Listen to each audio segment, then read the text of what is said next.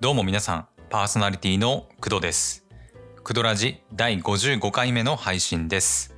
この番組は Amazon Music、Apple Podcast、Spotify その他プラットフォームで絶賛配信中のポッドキャスト、クドーズ・レイディオです。アニメ、ゲーム、漫画、音楽、声優、ポッドキャストを中心に私の大好きなこと、気になっていることについてご紹介挑戦していく総合エンタメ番組、それが Kudo's Radio。えー今回はですね2021年の夏アニメの曲について、えー熱く語っていきたいと思っております。えっと今回はですね、えっと前回のクドラジ第54回であのエンディングですかねで、まあ、軽くねこうちょろっと言ったんですけど、えっと今回はノートと、えー Spotify の、まあ、コラボと言っていいんですかね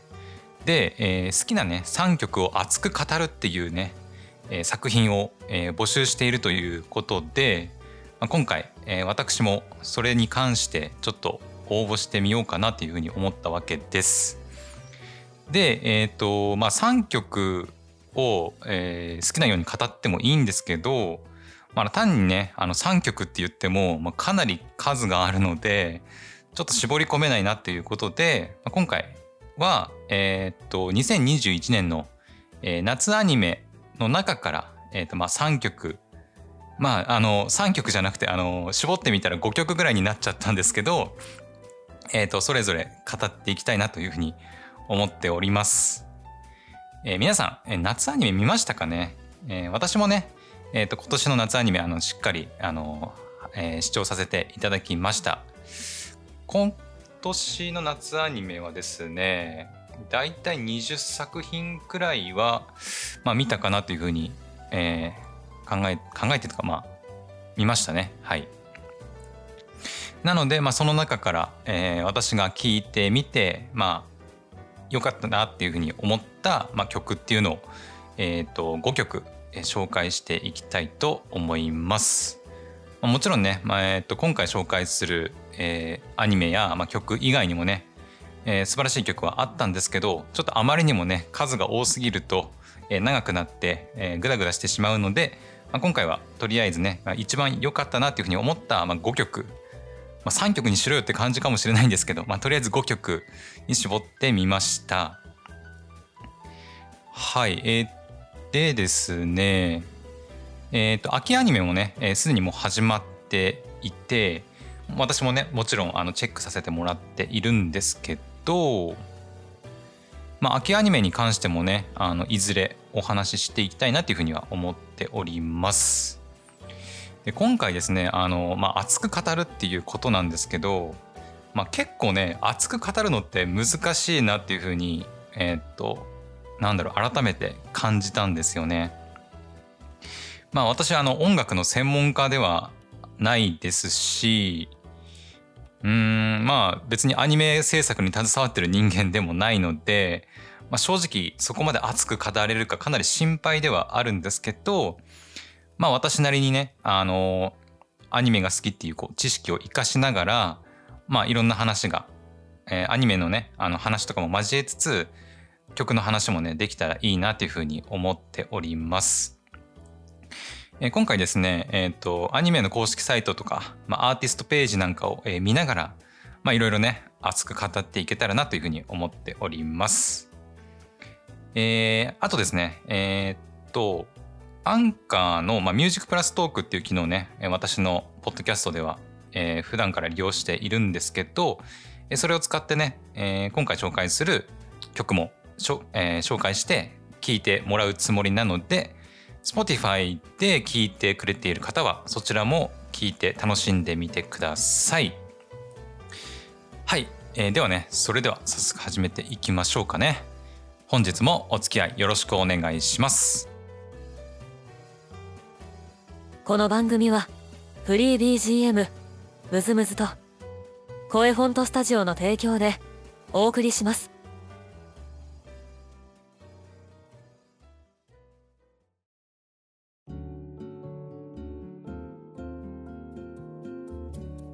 改めましてパーソナリティの工藤です。ではまず今回のオープニング曲を聴いてもらいましょう。テレビアニメ「ラブライブスーパースター」オープニングテーマ。ディエラで「スタートトゥルードリームス」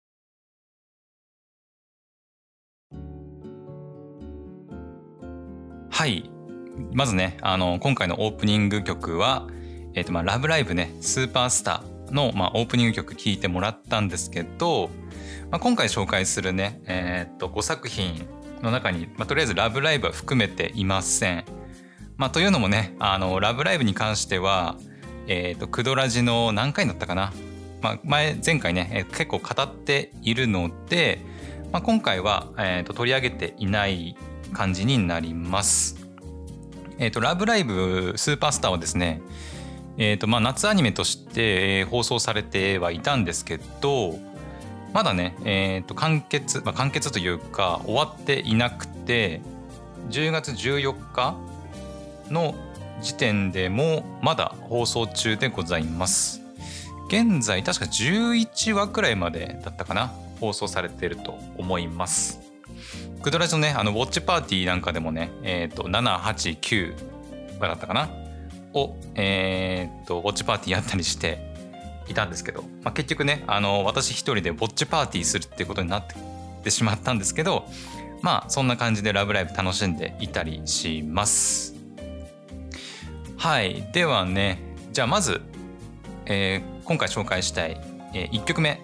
まず紹介したいと思います。まず1曲目に紹介したいのは、えー、テレビアニメ「死神坊ちゃんとクロメイド」のオープニングテーマでもある坊ちゃんアリスが歌う「満月とシルエットの夜」という曲になります。えー、とそうですねまず何から喋ろうかな。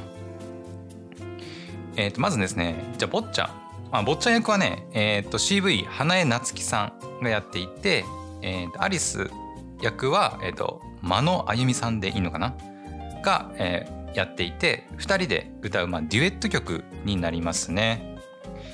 で「死神坊ちゃんとクロメイド」という、まあ、このアニメね、えー、私全部見させていただいたんですけどめちゃくちゃ面白かったです。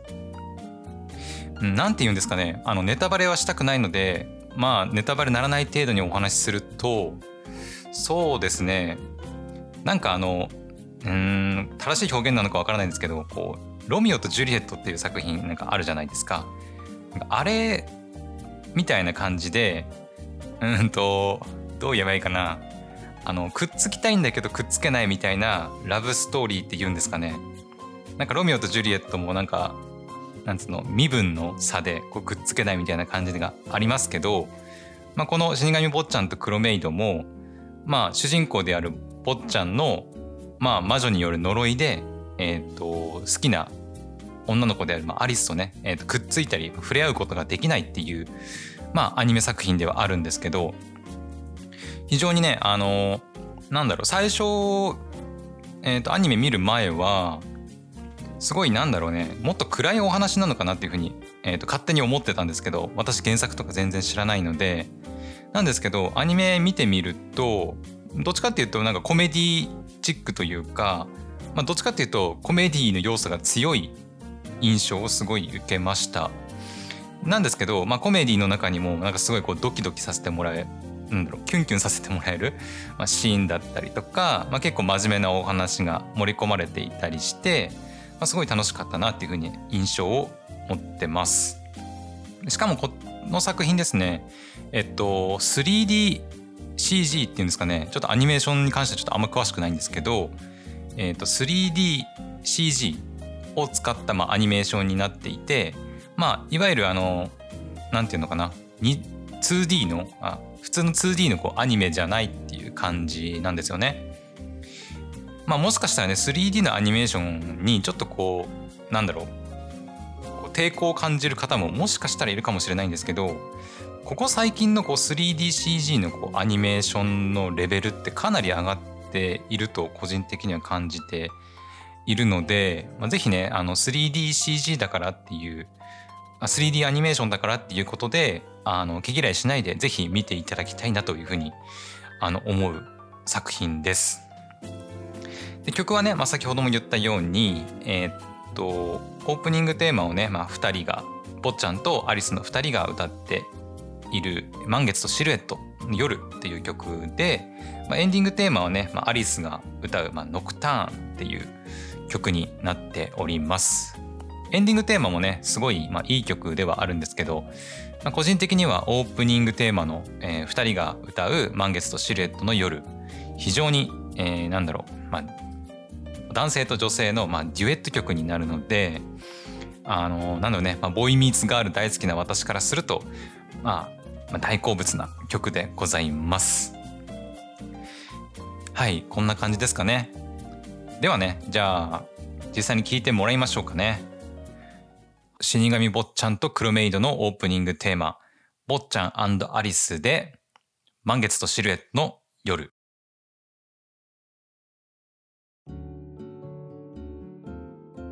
続いての作品紹介したいと思います。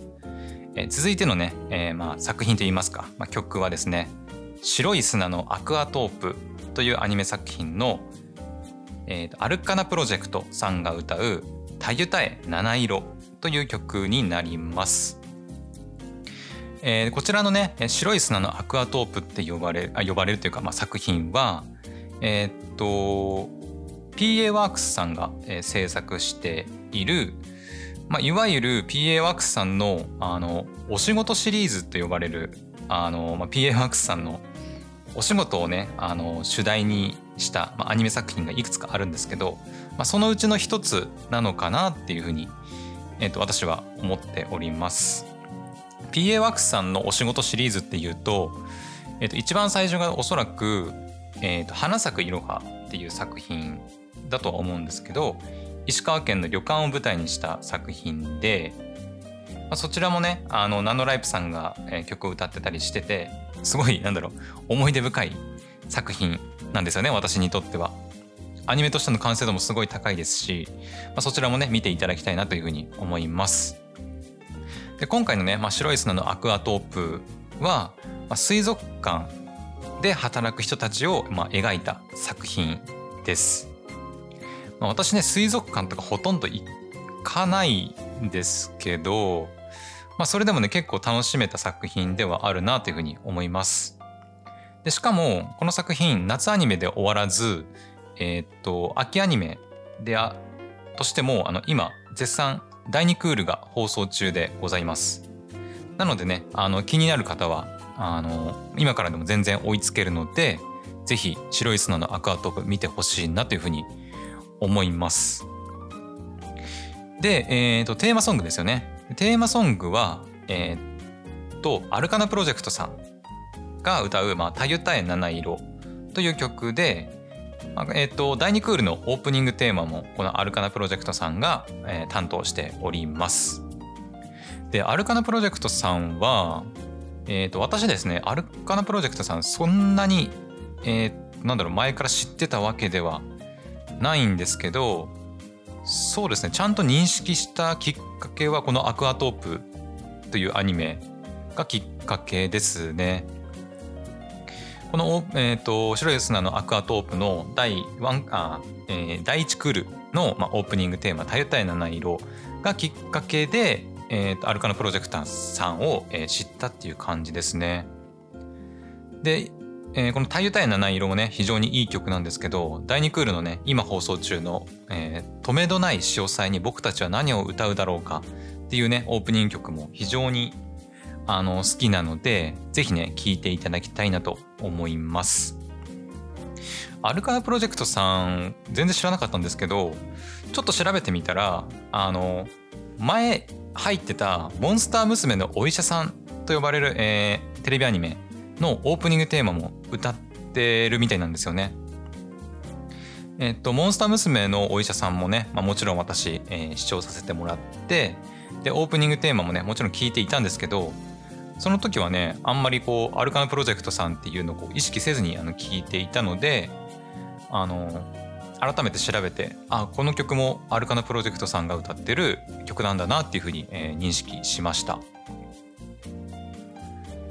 はいでアルカナプロジェクトさんのね、まあ、公式サイト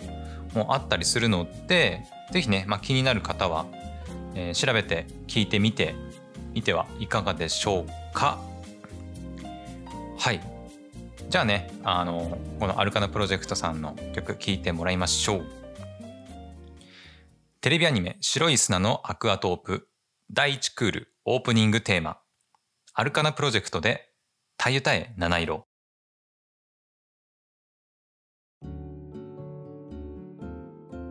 はいでは続きまして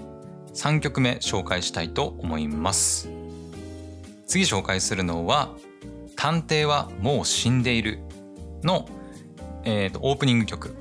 メアリーさんと、えーまあ、ジョン・ヤキトリさんが、まあ、手掛ける「ここで生きている」っていう曲になります。まあ、いわゆるね、えーと、探偵はもう死んでいる、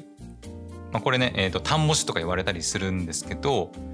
の作品のオープニングテーマになります。この曲もですね非常にいい曲でで私あの全然あのこの曲「ここで生きている」という曲を歌っているメアリーさんもジョン・ヤキトリーさんもあの全然知らなかったんですけどもう初めというかもう初めて曲聴いてあめちゃくちゃいい曲だなっていうふうに思いました。で、えー、っとメアリーさんはちょっとわからないんですけどこのジョン・ヤキトリーさんこれジョンヤキ・ヤキトリー焼き鳥さん？ちょっと読み方とかイントネーションちょっとわからないんですけどこの焼き鳥さんはえっといつだったかな？9月かな？に発売した、えっとまあ、ロストジャッジメントっていうねあのキムタクがあのモデル主役主役のモデルになってる、まあ、ゲームのテーマソングの、えっと、螺旋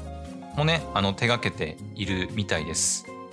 あの「うっせぇわ」で有名になったあの Ado さん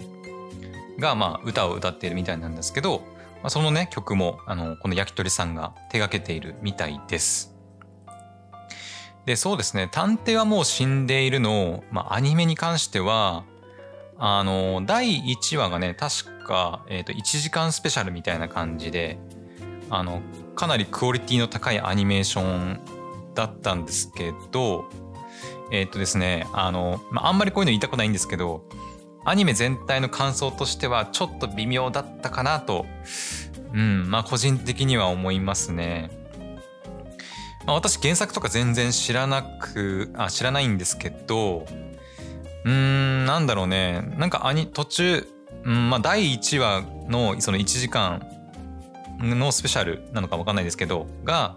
まあピークなのかなと、あの、ちょっと感じてしまいましたね。まあなんか、あの、最終回のあたりであのいろいろつながってくるっていうところはあったんですけど、まあ、それほどなんだろうあの心を動かされたというか、まあ、感動したみたいなのはそんなにうんちょっと個人的にはなかったかなと思っております。まあ、もしかしたらねあの見る人によってはあのすごくいい最終回だったっていう方もいるとは思いますしあの原作読んでる方からしたらあの原作知らないからそんな風に思うんだみたいにみたいな感じで思われるかもしれないんですけど、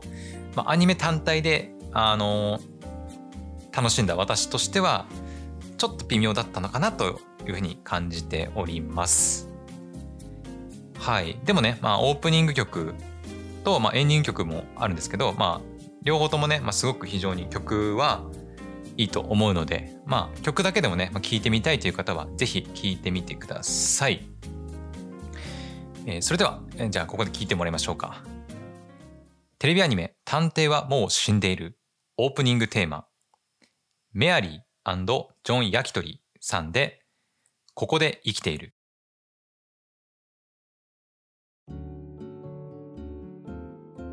では続いて4曲目紹介したいと思います4曲目でね、えー、紹介したいのはテレビアニメ「僕たちのリメイク」のえー、オープニングテーマポッピンパーティーさんの「ここから先は歌にならない」です。えー、でこの作品はですね、えーまあ、僕たちのリメイクっていう作品なんですけど、まあ、いわゆる、まあ、タイトルにもまあリメイクっていうふうにあるようにあの主人公がね、えー、っとまあ、人生をやり直すっていう、まあ、作品になります。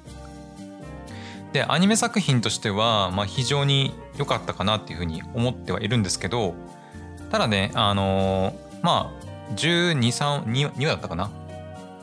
しかないんですけどえっとアニメ作品としてはなんか完結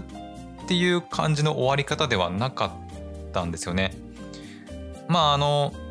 なんだろう、まあ、すごい嫌な終わり方ってわけではなかったんですけど、まあ、まだまだあのこれから続いていくんだろうなっていう感じの、まあ、終わり方ではありましたね。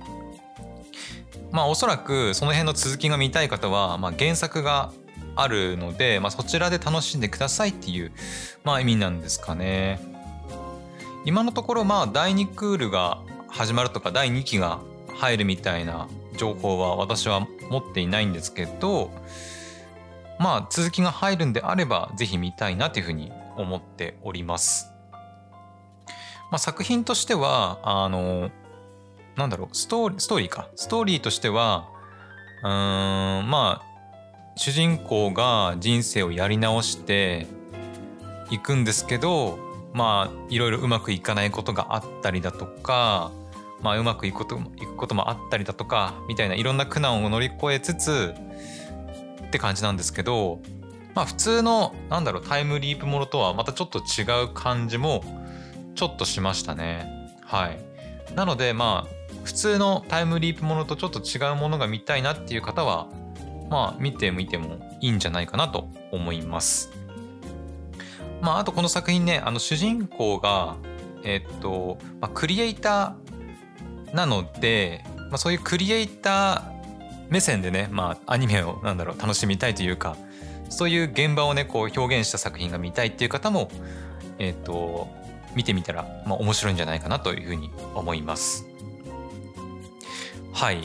で、えっ、と主題歌の、えーと、ポッピンパーティーさんが歌う「ここから先は歌にならない」についてですね。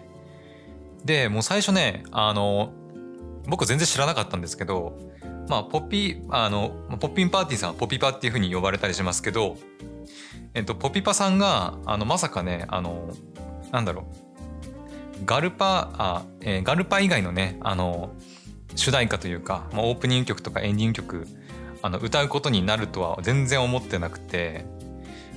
えっと、まさかね、あの、僕たちのリメイクのオープニング曲を、あの、別アニメの、あの、バンドのポピパがね、こう、歌うとはう本当に全く考えてもいなかったのでめちゃくちゃびっくりした記憶があります。まあ、あのポピパね、えー、の知らない人ももしかしたらいるかもしれないんですけどポピパは、えー、っとまあ、ゲームの、えー、っと音楽ゲームのアプリでもある、えー、っとガールズバンドパーティー、まあ、ガルパーとは呼ばれとか呼ばれたりしますけどその作品に出てくるえっとなんだろうバンド？の名前ねまあ、バンドの一人一人一組なんですよね。まあアニメもねあのガルパはあのやってますのであのもし気になる方は見てみてください。まあアニメもねあの3期ぐらいまで確かやってたりするので、まあ、結構見るの大変かもしれないんですけどあのポピパ以外にもあのたくさんのバンドが出てきて楽曲のレベルもねかなり高いので、まあ、その辺ねあの楽しんでみてはいかがでしょうか。で、このポピパさんね、えっと、今回の、あ、今回っていうかまあ、秋アニメの中でも、あの、採用されているんですよね、実は。で、えっと、私第1話見させてもらったテレビアニメの、まあ、進化の実、えっと、まあ、知らないうちに勝ち組人生っていう、まあ、アニメがあるんですけど、そちらの、えっと、エンディングテーマも、このポピパさんが、あの、担当しております。まさかねあの夏アニメに続いて秋アニメでもあのポピパの曲を聴くことになるとはあの本当に思ってもみませんでした。で、まあ、まだねあのそっちの、えー、進化の実のエンディングの方はまだ1回しか聴いてないんですけどあの非常にいい曲だったなっていうふうに感じております。で進化の実のあのホームページの方をちょっと覗いてみたんですよ。で覗いてみるとなんかねまあ、ムーンライトウォークっていう曲なんですけどなんかこの曲はポピパがお世話になったプロデューサーさんからプレゼントしていただいた大切な楽曲です最高にロックで上がる曲調は今後のライブで定番曲の一つになること間違いなしです進化したポピパの新たなロックチューンをお楽しみください。でベース西本リミって書いてあるんですよね。つまりこれってなんかえっ、ー、とそのポピパの、えーと、ベースの、えーまあ、西本リミえっと逆だったかな？西本リミとなんかそのプロデューサーつながりでえっと担当したってことなんですかね。ちょっといまいちその辺の詳しいことはちょっとわからないんですけどなんかそういう感じであのエンディングテーマを担当したりとか、まあ、主題歌担当することもあるんだなっていうふうに私はびっくりしましたね。はい。あすいません。あのこの西本りみというのはえー、っとアニメの牛込りみだったかな？役の声優さんの名前ですね。はい間違えましたね。はいではねえー、っとこの僕たちのリメイクの曲聴いてもらいましょう。テレビアニメ僕たちのリメイク。オープニングテーマ。ポッピンパーティーでここから先は歌にならない。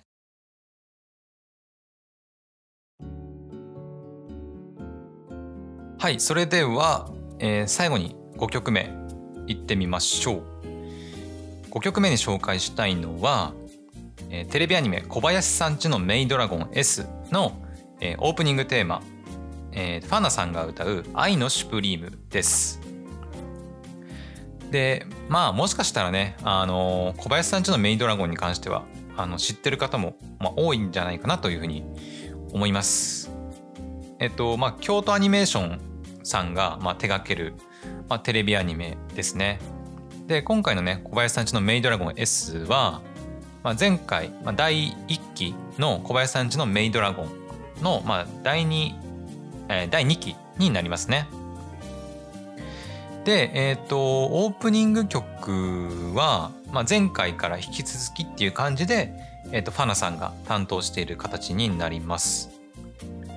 で、今回のね、えっ、ー、と、オープニング曲は、愛のシュプリームっていう曲なんですけど、第1期はね、えー、ファナさんが歌う青空のラプソディという曲になっております。で、こちらの曲がね、あの、なんだろう、非常にこう、えー、青空のラプソディって曲が、えー、なんていうのかなこう耳からこう離れないというか一回聞くとなんかこうえっ、ー、と口ずさみたくなるようなリズム感なんですよね。なのであのすごいなんだろう記憶に残るというか印象的な曲になっております。でこの「愛のシュプリーム」えー、と2期のね、まあ、オープニング曲である「愛のシュプリームも」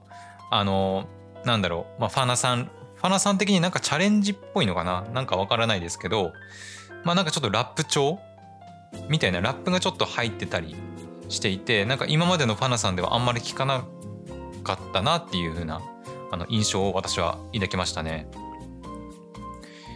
でえー、っとそうですね。まあ楽曲としてはまあ非常に良くてまあなんかラップ調ではあるんですけどあの小林さんちのメイドラゴンにあの非常にあの、まあ、マッチした非常にいい曲だなっていうふうに思っております。なんかね、あの、ファナさんのね、公式 YouTube チャンネルなんかで、あの、ファナさんがね、あの、この愛のシュプリームで、あの、踊り、踊る？あの、ダンスをするみたいな、まあ、動画とかも上がってたりするので、まあ、結構ね、あの、なんだろう、まあ、乗り、乗れるというか、まあ、ダンス調というか、あの、すごいなんか楽しい曲になっているので、よければね、あの、パナさんの YouTube 動画なんかもチェックしてみてはいかがでしょうか。はい、そうですね。あとは、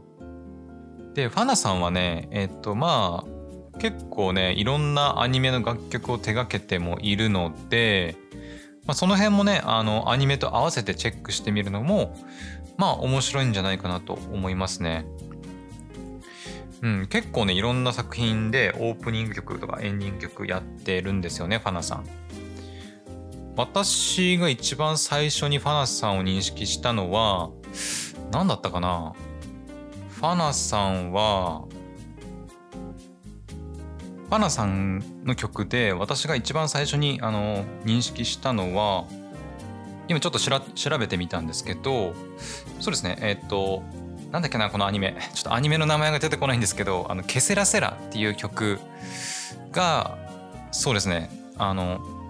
ファンナさんのファーストシングルなのかな。でもあるんですけど私が本当に一番最初知った曲でもありますね。なんだっけなこのアニメ。えっとあのタヌキが出てくる京都を舞台にした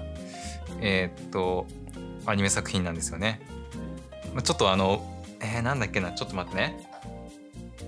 えー、っとですねえー、っとケセラセラだよね。えー、っとファーナさんでね。何のアニメだったかな？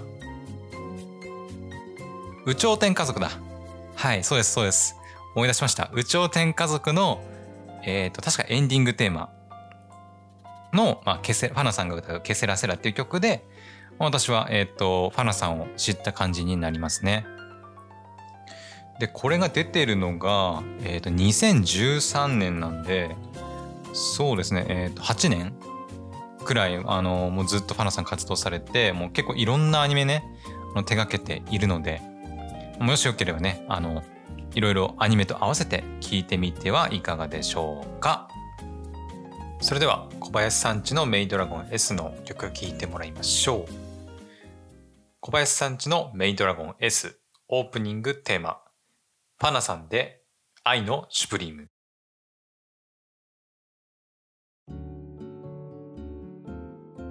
はい。というわけで、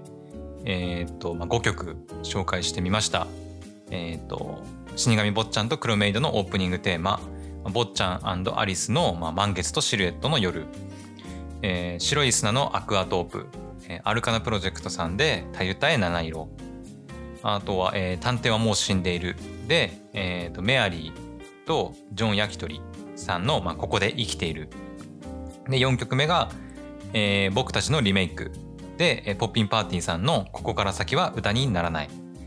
で、最後に紹介したのが、小林さんちのメイドラゴン S の、まあ、オープニングテーマ、ファナさんが歌う愛のシュプリーム。で5曲紹介してみました。はい。あの、結構ね、あの、なんだろう、これで熱く語れたってことになるのかちょっとわからないんですけど、はい、いかがだったでしょうか？あの、もしね、あの、実際聞いて見てあの曲いいなっていうふうに思ったら是非ねあのアニメの方も見ていただきたいなっていうふうに思います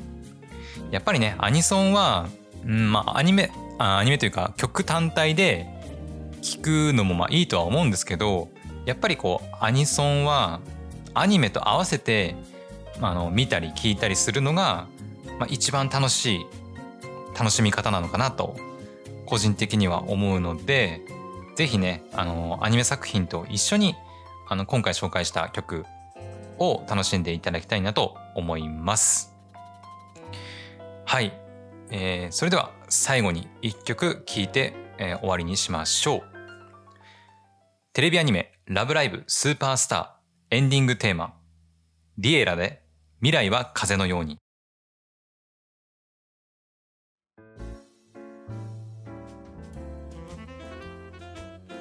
Kudo's Radio エンディングのお時間です。 Kudo's Radio では皆様からのお便りやボイスメッセージを大募集しております。意見感想質問アドバイス何でもいいので送っていただけると嬉しいです。クドラジ公式サイトやエピソード説明欄から送ることができます。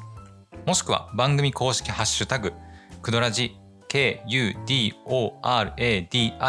クドラジをつけて各種 SNS で投稿してみてください。またエピソードごとに簡単な質問もご用意しております。Spotify のスマホアプリでお聞きのリスナーさん限定にはなりますが、まあ、よければそちらもご回答お願いいたします。でさらにクドラジではお仕事の依頼その他問い合わせも受け付けております。でこちらはクドラジ公式サイトの問い合わせフォーム Twitter の DM、Facebook のメッセンジャーからお送りください。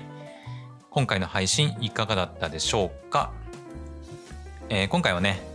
えー、2021年の、まあ、夏アニメの曲について、まあ、熱く語るっていうのをやってみました。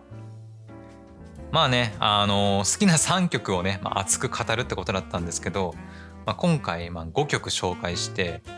かつねあのミュージックプラストークでオープニングエンディングも合わせると全部でまあ7曲もあの流させていただいたんですけど、まあ、いかがだったでしょうか？もしねあの今回のまあ配信というを聞いてあの皆さんのねあの気になる曲とかあの知っている曲なんかがあればねあのぜひコメントなんかで教えてくれると嬉しいです、まあ、実際ねあのアニメ気になった作品があれば、まあ、アニメ見てみてもいいですし、